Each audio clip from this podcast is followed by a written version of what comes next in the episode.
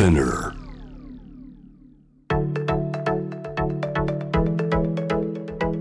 伊藤忠 Dear Life, Dear Future. Brought to you by 伊藤忠 SDGs スタジオシェリーがお送りしています。Dear Life, Dear Future. ゲストに藤原しおりさんをお迎えしてお話を伺っていきます。よろしくお願いします。なんかしおりさんが私に聞いてみたいと思っていることがあるんですか？まあ今本当 SDGs って言葉もうだいぶ浸透してますし、うん。きっと学校小学校とかでもいろいろ教育あるんだろうなって思うんですけどその趣里さんお子さんおられるから、はい。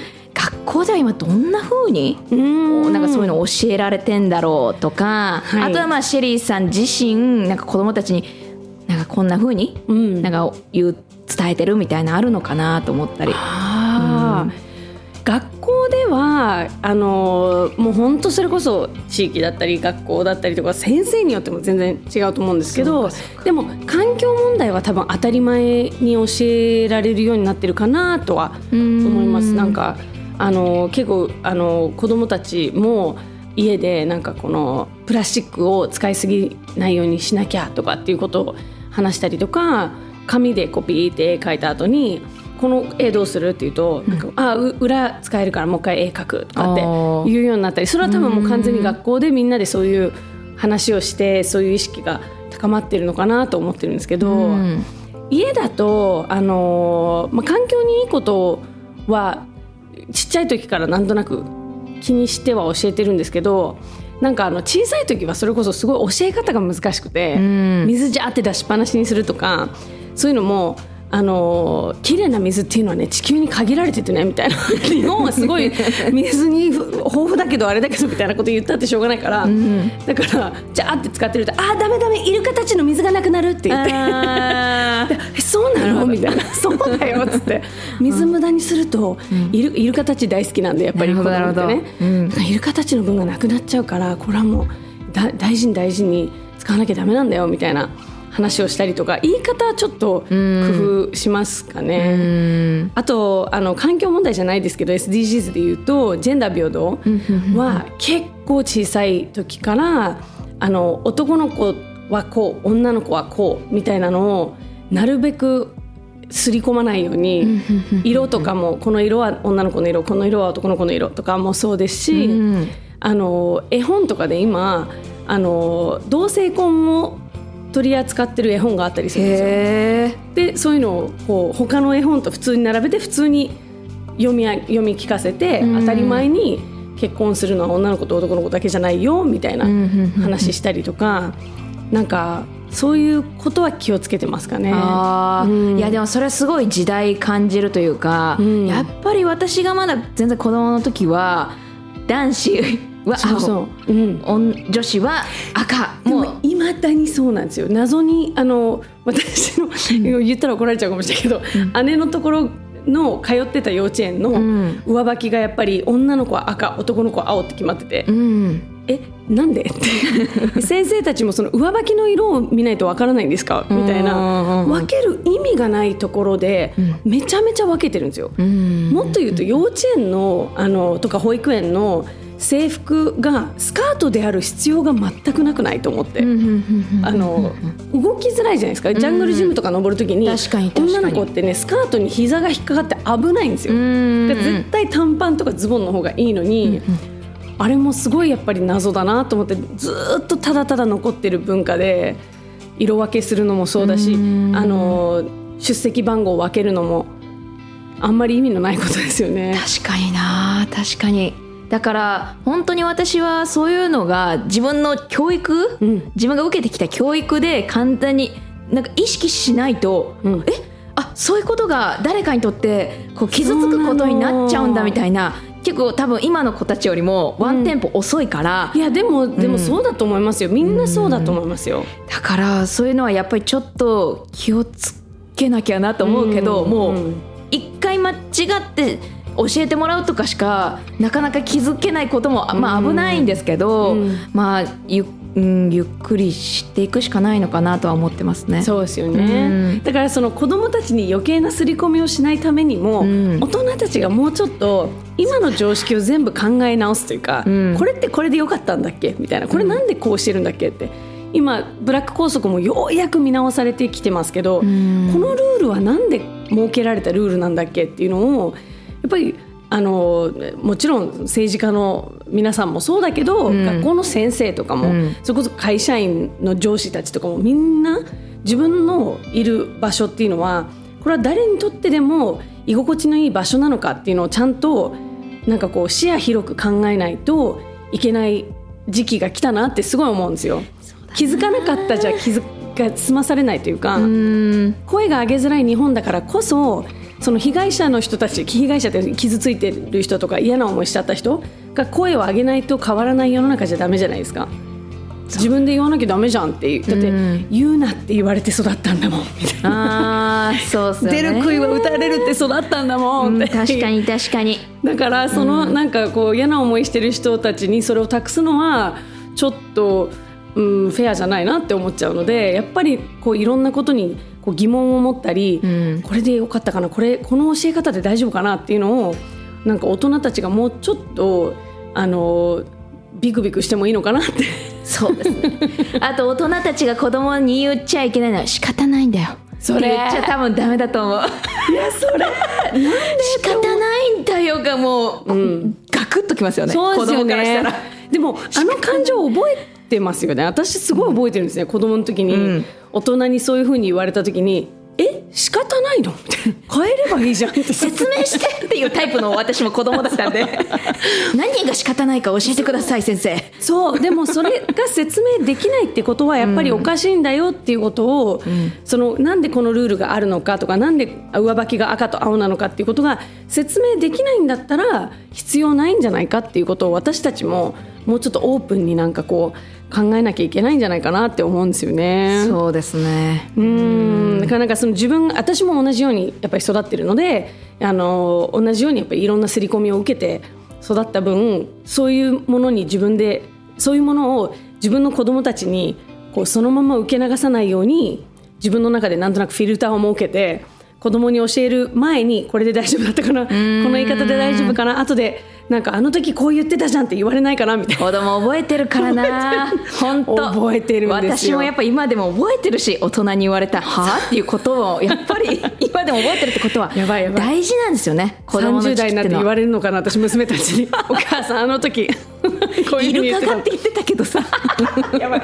それは本当にちょっとまずい。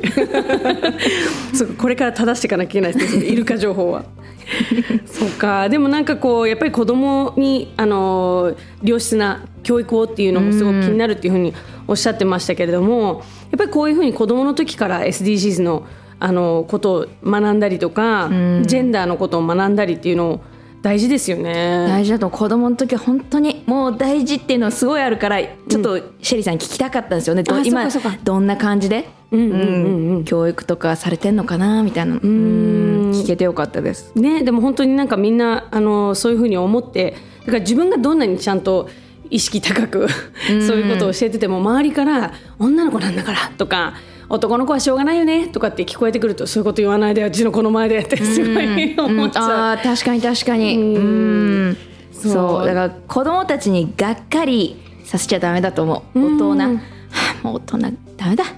話がもう通じないとか思わせちゃダメな気がする、そうね。子供たちに、うんうん。そう思われないようにね、はい。頑張んなきゃいけないですよね。うんやっぱりその子供の時にいろいろこうなんだそれって思ったことが今結構原動力になったりしてるんですか？そうですね。やっぱり子供の時にだから捨て猫とかがかわいそうと思ってせっかくなんだあの飼い主とかを必死で走り回って探したのに、うん。元のだからあよし見つけたと思って元のとこ行くともう保健所に連絡したからって言っていなかったとか、大人めっていうか、うん。そのなんか大人っていうものに対しての信頼が子供の時に、うん。なんか多分なくなったんでしょうね。大人が作るこの社会とか、信じてはいけない 結構早い段階で。なんか、うん。なんか結構丸め込まれてる子供、うん大人の方がわがままじゃね、うん。とか本当だ。なんか子供の方が一生懸命頑張ってるのにさとか、うんうん。やっぱ思っちゃった気持ちのまま大人になってから厄介な大人になりましたね。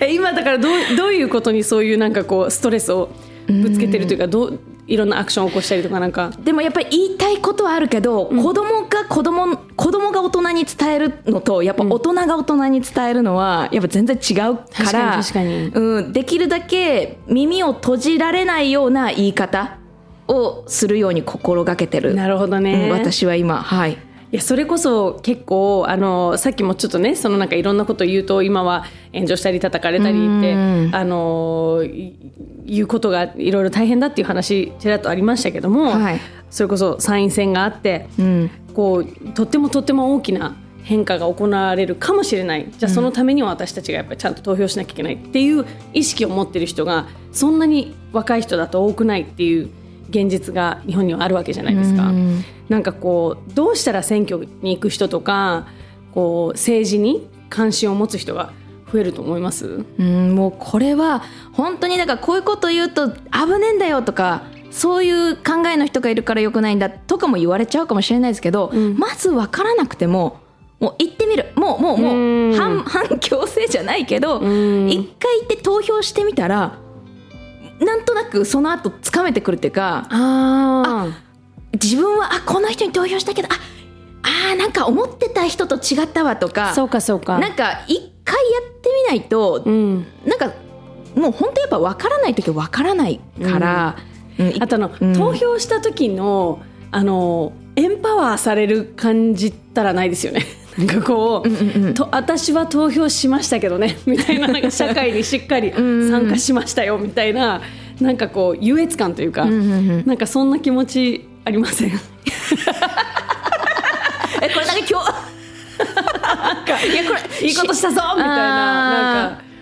でもうん。でもなんかやっぱり私はまだ、うん。なんかこれでよかったのかなとかは思ってるかな。私もなんだかんだ偉そうに言えないのは、私もこの選挙に行くようになったのが遅いからあですね。そうなんですね。はい、選挙権持ってすぐ行くようになったかというとやっぱそうじゃないし、すごい空いてた時期があったからんうん。こそ分かるのは、はい。うーんもうやっぱ私が投票しても意味がないんじゃないかっていう気持ちとやっぱりもうどの人に投票しても、この社会って変わんないんじゃないかって思ってたのもすごい強かったけど、結局でもそれがもっともっと変わらない社会を作ってんだって思うと、うん。あ悪循環をまずは止めることから。そうですよね。のまずはその悪循環を止めるっていうこと。うん。だけをはまず第一ステップとして、うん。その後ちゃんと自分のなんか意思あこの人この政党の方が自分の今の気持ちに合ってるっていう人を、うん。に投票できるようになるのはまた次のステップだと思うというか。でも今めちゃめちゃか簡単って言ったらあれですけど、うん。アプリとかサイトウェブサイトとかいっぱいあって、うんうんうん。あのアンケートに答える。あなたは例えばこれについては賛成ですか反対ですかみたいなのをめちゃめちゃ賛成です。ちょっと賛成です、どっちでもないです。ちょっと反対です。めちゃめちゃ反対です。みたいな。例えば、あの同性婚に対してとか夫婦別姓に対してとかなんかその環境問題のこういうことに対してとかそういうことをピコピコ答えていくとあなたに一番近い考えのあなたの地区の人はこの人です。みたいな。この党です。とかっていうのがん。出てくるから、なんか勉強しなくても当日行って入り口で ピコピコピコって20問ぐらい答えたらそれでもいいのかなって私は思っちゃうんですけど。確かに。でもなんか私それでやった時にうん「えここ?」え言い方悪いですけど「え？そうここになっちゃった。やだやだ。えちょっと待って。ち違う違う。違う。え違う」とかそういう多分気持ちを なるほどね。持つことも大事というか、うん。あ私このピコピコでやるとこうなっちゃうんだ。いやでもここじゃない自分でどっかで思ってでもるってそれもいいとことは思うんですよ、うん、じゃあ何がどうなんだろうとかを考えるきっかけにはなったから、うんうんうんなんかそのピコピコも大事かな全ての住んでる地域に全部の言ったら党の人がちゃんといろんな考えの人がいるわけじゃないので、うん。たまたま住んでる地域の人が同じような考えを持った人がいしかいないみたいなこともありえるので、うん。そこはやっぱりすごい難しいところですよね。難しい、うん。うんでもやっぱりまあ本当政治のことが調べるとどっから手つけたらいいんだ感もすごいあるし、難しいんですけどこれはまあ自分のためにはやっていくしかないんだと言い聞かせうん。自分がまあ政治のことを分かるようになるために選挙に行っているっていうのもある。確かに確かに、ううん。んまずはね、はい。うん、なんか芸能人がこういう選挙のこととか、この政治のこととか話すと芸能人のくせにとかなんかあんまり詳しくないくせにみたいなことを言われがちじゃないですか、うん。そういうのってどう思います？じゃあ教えてよってか。じゃあじゃあ一からすごくあの分かりやすく教えてよっていうもうなんか誰誰もそんな分かってないっていうのがうん。答えだと思うしすっごい政治マスターじゃないでしょみんながって思うからうんうーん。私は。あとなんか結構わりかしそういうことを批判する人って、うん。自分と考えが違うだけで、うん。何も知識がないとか分かってないって言いがちかなって私は感じます。うん。なんかそれは知識がないんじゃなくて、あなたと意見が違うの。っていうだからその全部勉強した上でこの答えにならないとおかしくおかしいっていう考え方って民主主義じゃないじゃないですか。確かに。全部同じ情報がある上で、うん。みんな違う考え方ができるからいろんな政党があっていろんなねあのみんな切磋琢磨してこうやってるわけじゃないですか投票とか、うんうん。だからなんかそこ日本は特にすごい厳しいですよね。やっぱこういう、うん。あの有名人が選挙とか政治について発言することに対して。そうですよね。シェリーさんはやっぱり違う国のこともわよく分かってるからよよく分かってるというかまあうん。比べる対象があるからすごく日本を比較できますよね。まあでも本当アメリカぐらいしかわかんないですけど、うん。だからで、まあ、アメリカも私も外から覗いてる形なので、うん。日本から、うんうんだから日本がどういうふうに見られてるかっていうのはそんなには分かんないですけど、単純にやっぱり選挙近くなるとアメリカはみんなで「あのレッツボート!」みたいなこうみんなで選挙行こうねっつって T シャツ着たりとかシール貼ったりとか、うん。なんかすごいポップなんですよそれが。うん。が日本でなんかそれをやるとすごい「やうわ政治の話した。うわうわうわめんどくさ」みたいな。なんか、ね友達同士でもありません、うん。あんまりなんかそういう話したがらないっていうか、なんかちょっとそこになんかこうアレルギーじゃないですけど、うん。なんかこうあ喧嘩になるんじゃないかやだやだぶつかりたくないみたいなのがあるから、もったいないなって思っちゃいます。そうね。これ本当いつからこうなったんだろうな。うん。わかんないまあでも今若い世代とかはそういう気持ちが結構変わってきてんのうんかな、うんうん、結構ねあの投票行こうっていうなんかこうキャンペーンやってたりとかうん。ありますもんね。な。んかそういうの見ますけどね、うんうんうん。うんだからまあもうもう10年20年ぐらいなのかな。かかるの？そんなにかかるの？色が変わるの。あ どかどうなんだろう。気が長いねしおりさんちょっとゆうちょん言い過ぎだよな。うん。番組では心が豊かになる自己肯定感が上がる取り組みセルフリスペクトを募集してるんですけれどもしおりさんのセルフリスペクトは何ですか？よく食べてよく寝て、うん、よく遊んでっていうまあなんか基本ベースなこと言っちゃってるんですけど、はいはい。まあ、人間らしくうん。生きることって言ったらまあざっくりしてるんですけど、うん。ここで言う人間っていうのはなんかもともとのちょっと動物的人間というか結構やっぱり今みんな疲れてるな。うんっていうことをなんとなく感じる、まあ、もちろん全然元気な人もいるけど、うん。なんかぼーっとする時間とかな何かその有益有益。こんな時間を何か有益なことに空いてる隙間時間はスマホを見る、電車乗ってる時間はもうみんなスマホとか、うんうん何かしてないと暇なうん。暇が苦手というか、でもそれ暇じゃないし暇っていうのは悪いことではないし、うん。だから今ちょっと情報とかもパンクしてたりとか、うん。うんなんかそれで疲れてるなっていうのをなんとなく私は感じるんですね。うん。だからうーんちょっとこう情報とか入れすぎずゆっくりする時間とか、うん。ゆとりを持つっていうことですね。なかなか難しいかもしれないんですけど、ううんん。なんかそれってそれこそあのまあ芸人さんとしてバラエティとかバンバン出てた頃うん。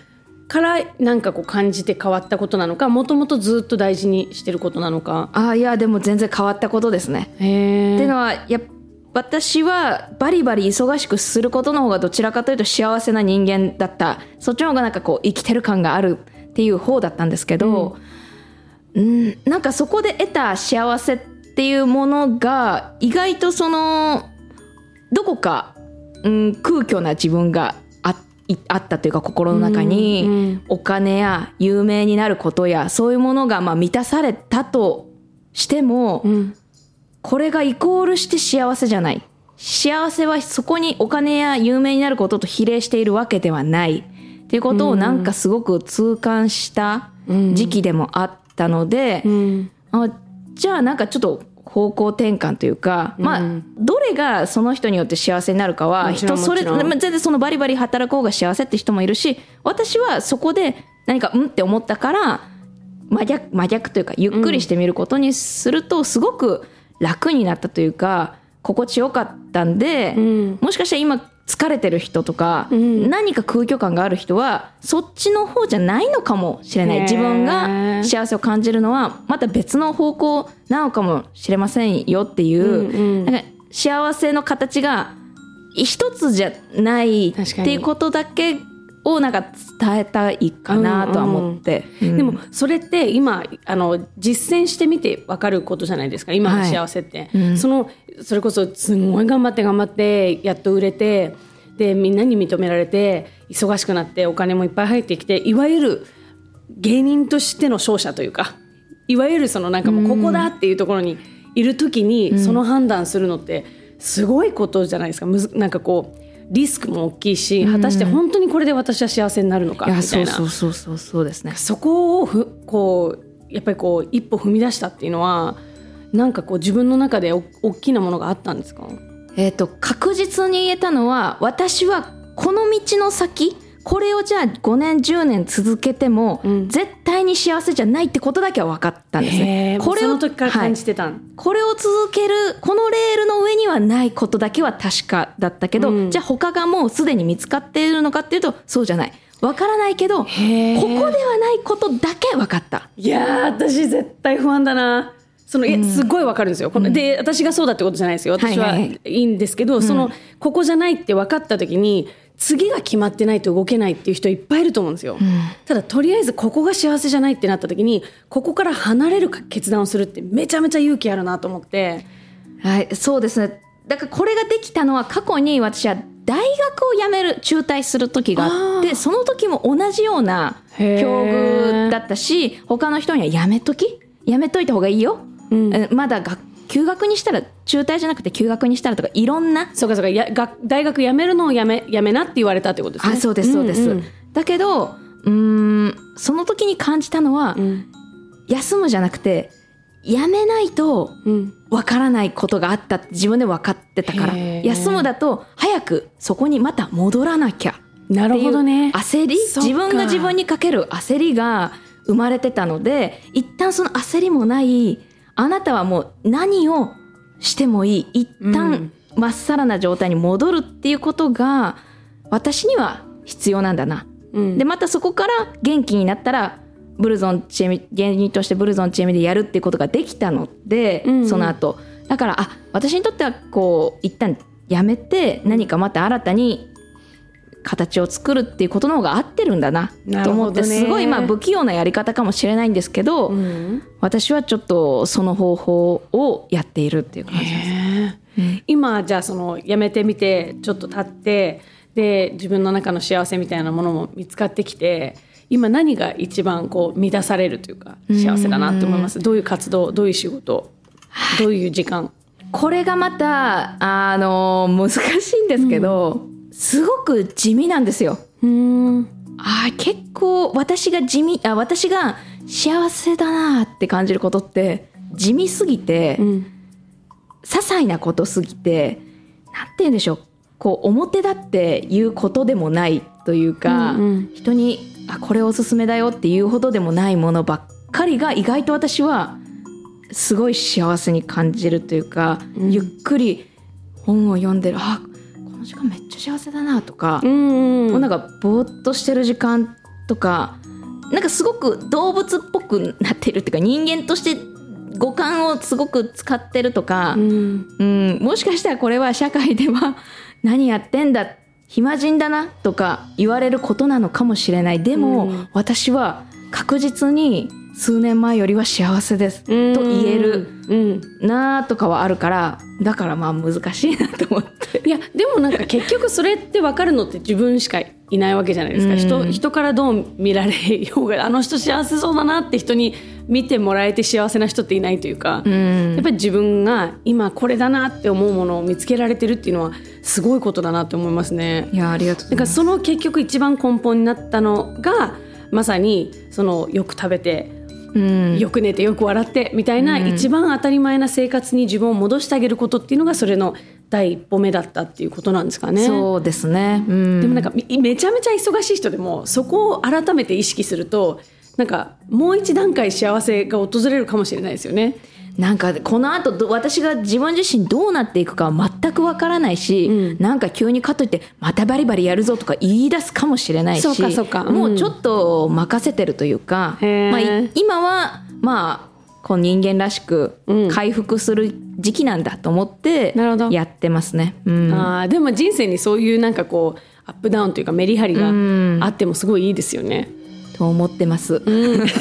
言い聞かせたり、うん、してます。いいですね。すごい素敵素敵。いやありがとうございますうんあの最後にこの SDGs が掲げている17の目標っていうのは2030年までの達成を目指してるんですけども2030年はどんな社会になっててほしいですか？ごめんなさい。ちょっとじっくりえてきて考えようと思ったのにな、なんだろうな言うて8年後なんですねそうなんですよ。遠い未来じゃないんですよね。そうです40歳か。ああそうなんですね。40歳か。私が40歳。うーん。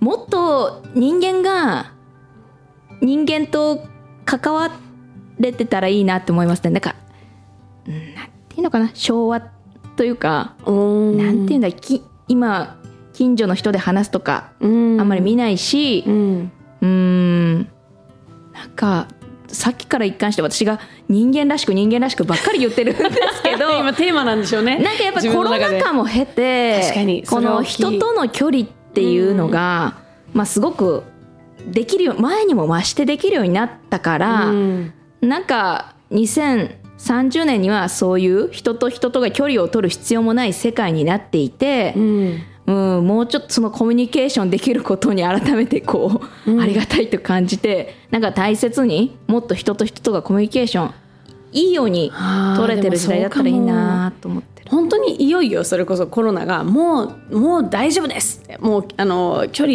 一切気にしなくて大丈夫ですっていうところまでワクチンなのか薬なのか分かんないですけど、ん。なんか何何かしらのことでそうなってクリアーってなった時に、ん。このやっぱり3年間過ごしてるからこそ、人とこうなんかこう握手できたりとか、ハイタッチできたりハグできたりなんかこうそういうコミュニケーションが何の躊躇もなく取れることにめちゃめちゃありがたみを感じそうですよね。うん感じそう。なんか変な、もう新しいバージョンの自分になっちゃってるからそのコロナバージョンというか。うんうん。